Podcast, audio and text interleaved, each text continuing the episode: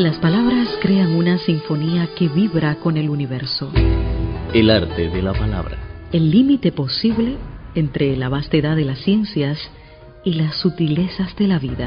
Literatura siempre.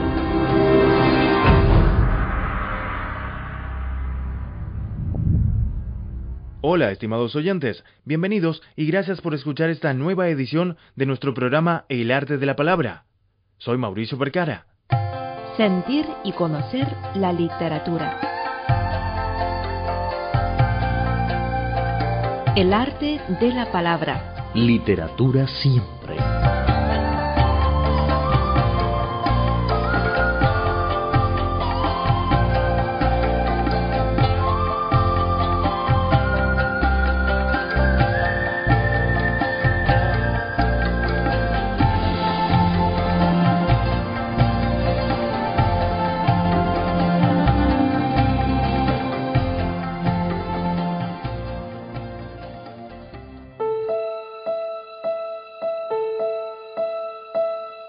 El doctor Chong Shu Chu investigó durante muchos años el libro Pedro Páramo y publicó el primer libro de investigación sobre Juan Rulfo y su obra en China, titulado La búsqueda constante del paraíso en Pedro Páramo de Juan Rulfo. En nuestro programa de hoy, el profesor Chong nos relata el duro proceso de su investigación y su amistad con la familia de Juan Rulfo. Cuando el profesor Chong fue a Colombia en el año 1986 para el curso de doctorado, él decidió investigar a Pedro Páramo. Aunque un director de la Universidad de Colombia lo persuadió de que no optara por este tema, él insistió en investigarlo. Yo eh, iba, iba para México el año 86 mm, como becario del gobierno mexicano, pero por la crisis económica de, de México nos negaron a todos los becarios chinos entonces yo eh, me tocó ir a Colombia y entré en la universidad, eh, la Pontificia Universidad Javeriana de Colombia, eh, en un curso de doctorado. ¿no? yo como había investigado en mi maestría sobre Juan Rufo, yo le dije a mi, al director del departamento que, que quería seguir investigando uh, sobre Juan Rufo, pero lástima el señor me dijo, no, tú no, tú no sirves eso me dijo, tú no sirves para Rufo. Yo le dije, ¿por qué? No, es que eh, la, la, novela Pedro Páramo se había publicado más de 30 años y nada más para leer la crítica hace falta un año. En ese momento yo le dije, sin vacilarme nada, yo le dije, no, eh, como es un jesuita, eh, yo le dije, no, padre, estoy decidido para dedicar un año entero para leer la crítica de Rufo. ¿No? Yo insisto en investigar sobre Juan Rufo. En eso. Yo le dije insistí y insistía. El doctor Chong dijo que el periodo de investigación de Pedro Páramo era un proceso muy duro.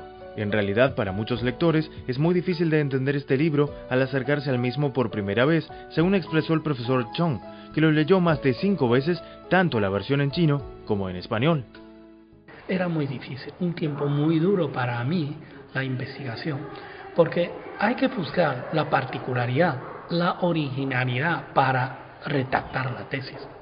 Y yo creo que para mí ese libro ha contribuido eh, a la crítica literaria de, la obra de Rufo, sobre todo en cuanto a la, al análisis de un tercer mundo, que, que antes mm, eh, casi no había eh, tales, eh, digamos, análisis. Además, un análisis, yo creo que elocuente y coherente acerca de un tercer mundo, la existencia de un tercer mundo y también eh, la existencia de un mundo, un tercer tiempo. Y con ese libro los lectores pueden ver, no sobre todo en la parte de conclusiones, ¿no? La parte de conclusiones, no he sacado algunos dibujos, ¿no? Como, eh, por ejemplo, el paraíso remoto, infierno, digamos, permanente, pero existe la posibilidad de un inframundo, ¿no? Y el segundo, que es el futuro, el paraíso remoto, el presente eh, permanente y el futuro, eh, digamos, infinito, ¿no? y aquí también combinando el inframundo paraíso en futuro del Hijo, ¿no? El paraíso idealizado del pasado de, la madre y el infierno permanente, el presente del padre.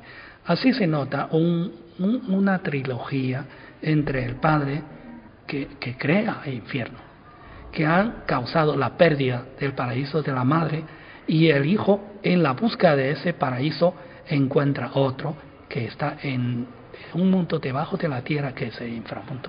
Ahí podemos ver una trilogía de un, digamos, de un enlazo parentesco entre el padre, la madre y el hijo, que cada uno pertenece a un tiempo y a un espacio determinado.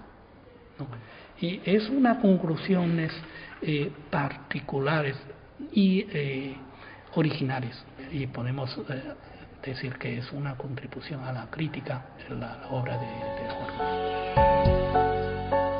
Después de una dura investigación de Pedro Páramo y el autor Juan Rulfo, el profesor Chong finalizó su tesis de doctorado con el tema La búsqueda constante del paraíso en Pedro Páramo de Juan Rulfo.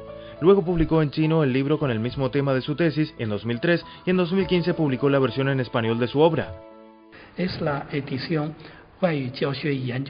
la casa editorial de, nuestra, de mi universidad.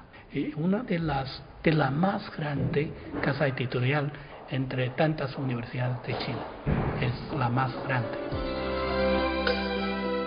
Este libro, Pedro Páramo, ya se ha convertido en una parte inseparable para el profesor Chong. En cualquier momento, cuando alguien le pregunta qué se relata en este libro, siempre puede explicarlo de la manera más sencilla. En realidad me suena raro, ¿no? Es eh, el nombre del personaje, ¿no? Eh, o el protagonista, ¿no? Eh, que como el título de la novela. Pero en México se habla de Pedro Páramo sin conocer el autor de la obra, sin saber de dónde ha salido el personaje, ¿no? Que era un personaje tan, tan, digamos, tan conocido pero en realidad eh, eh, el nombre tiene un sentido significativo, ¿no? Pedro puede implicar piedra. Páramo, tú sabes que es desierto, es una piedra tan dura, eh, digamos, estéril, como el caso del personaje, del héroe, que no tiene cantidad de hijos, pero naturales. un hijo natural, quien le dio la muerte. Y muchos años después otro hijo vuelve en su búsqueda, pero en realidad eh, eh, acompañado por los recuerdos de la madre que es Dolores Preciado, ¿no? que se llama Juan Preciado, ¿no? y finalmente también muere en ese inframundo, en ese eh, infierno causado por el Padre para entrar en otro mundo. Es, es un círculo, pero yo digo que no es un círculo vicioso, sino, sino tiene alguna salida tiene alguna perspectiva, tiene algún futuro. Profesor Chong siempre esperó conocer al autor Juan Rulfo. Sin embargo, cuando tuvo la oportunidad de ir a México, el escritor ya había fallecido, pero pudo conocer a la familia y mantiene con ellos una muy buena amistad. Yo conozco a toda la familia menos a Juan Rulfo, porque cuando llegué a, a, a México ya falleció, había fallecido. Él falleció el año 86. Y yo, en realidad, yo 86 yo visité junto con una, eh, una delegación del ministro de Educación. Pero en ese momento yo no pensaba, porque junto con la delegación yo no pensaba, digamos, buscar algún hueco de tiempo para visitarlo. En ese momento ya estaba bastante enfermo. Eh, el año 89 a través de una amiga mía que es un gran maestra, ya, ya murió hace un par de años, eh, Elizabeth Siefer, una, eh, una profesora alemana que había trabajado toda su vida en la UNAM, ¿no? me presentó a la familia Rufo. Yo los visité a todo, a la familia, y luego les invité a una cena.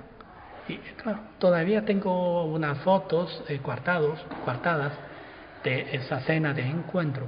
Conozco a su esposa, a su hija mayor, a su segundo hijo, menos el, el más pequeño. El, hijo mayor se llama Fernando, Fernando y luego Pablo, Pablo con su esposa, Pablo es pintor, Pablo es compañero de Guillermo, pero el hijo menor no estaba porque estaba filmando, el hijo el más chiquito, ¿no? Pero eh, el, el hijo mayor es físico, la hija es médica, es doctora. No, es una familia muy sencilla, muy simpática, que, que, yo nunca, con ellos hablamos de la amistad, de vida, de cualquier cosa, menos del error. Este año 2015 es el aniversario número 60 de la publicación de Pedro Páramo y también se publicó la versión en español del libro, La búsqueda constante del paraíso en Pedro Páramo del profesor Chong. Para él, tiene un significado muy especial.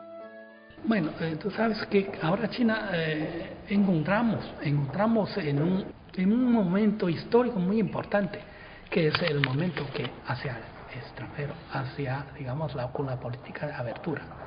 Esa abertura, siempre digo yo, no solamente económica, y sobre todo cultural, ¿no?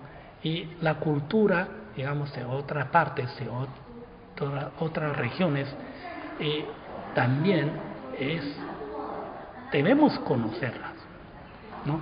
Debemos mezclar nuestra cultura con otras de, otras partes, ¿no?